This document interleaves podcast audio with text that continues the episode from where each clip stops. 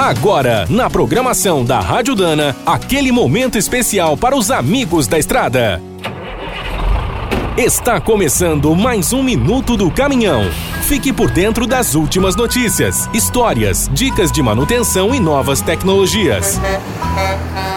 No universo dos veículos pesados, os caminhões dos bombeiros são uma tropa de elite, sempre imponentes e cheios de tecnologias. Para combater o fogo e salvar vidas, eles precisam ser velozes, ter muita agilidade e sair de lugares apertados o mais rápido possível.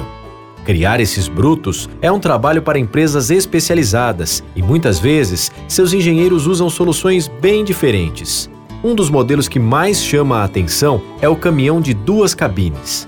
A primeira versão foi apresentada pela Magiros em 1971. Era um gigante, indicado para apagar incêndios em aviões. Usava um motor de mil cavalos e levava quase 20 mil litros de água. Em 1999, um incêndio no túnel Mont Blanc que liga a França com a Itália, matou 39 pessoas e motivou a criação de um bruto parecido.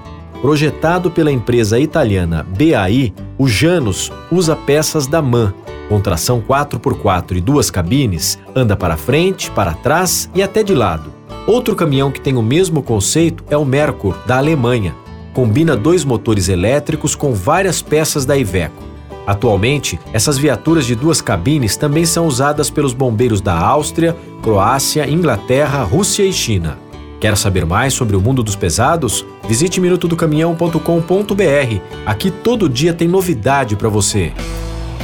O Minuto do Caminhão é um oferecimento de Spicer. Há mais de 100 anos, a marca dos cardãs e eixos que não ficam pelo caminho. Quem é do trecho já sabe, para ficar bem informado, a Rádio Dana é sempre a melhor sintonia.